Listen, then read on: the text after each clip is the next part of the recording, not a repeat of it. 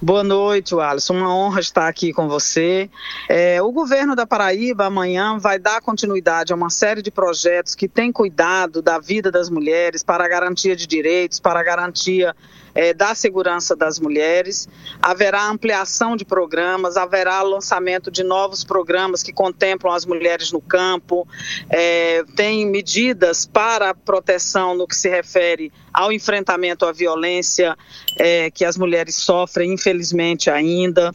É, tem o Empreender Mulher sendo ampliado, né, numa é, carteira bastante robusta nesse mês de março, inclusive com mulheres indígenas sendo incluídas nesse programa, que é um crédito qualificado para que as mulheres acessem a riqueza e renda do país.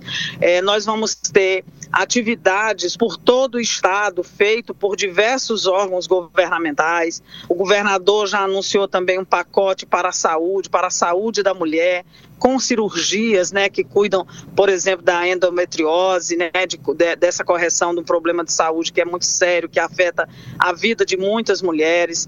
Temos um programa cultural é, também muito importante, um edital que foi lançado pela FUNESC. Enfim, nós vamos ter uma gama ah, de novas possibilidades para a proteção da vida das mulheres, mas que deem resposta também à participação da mulher em sociedade, para a autonomia financeira das mulheres mulheres. É, nós temos aí uma vasta programação que o governador é, lança amanhã, né, e que nos deixa muito contentes, porque é a resposta efetivamente de um governo que tem um olhar voltado para as questões de gênero, que tem enfrentado as questões da violência de uma maneira muito eficiente. Secretária Lídia Moura, muito obrigado pela sua participação na Hora H. Boa noite para a senhora.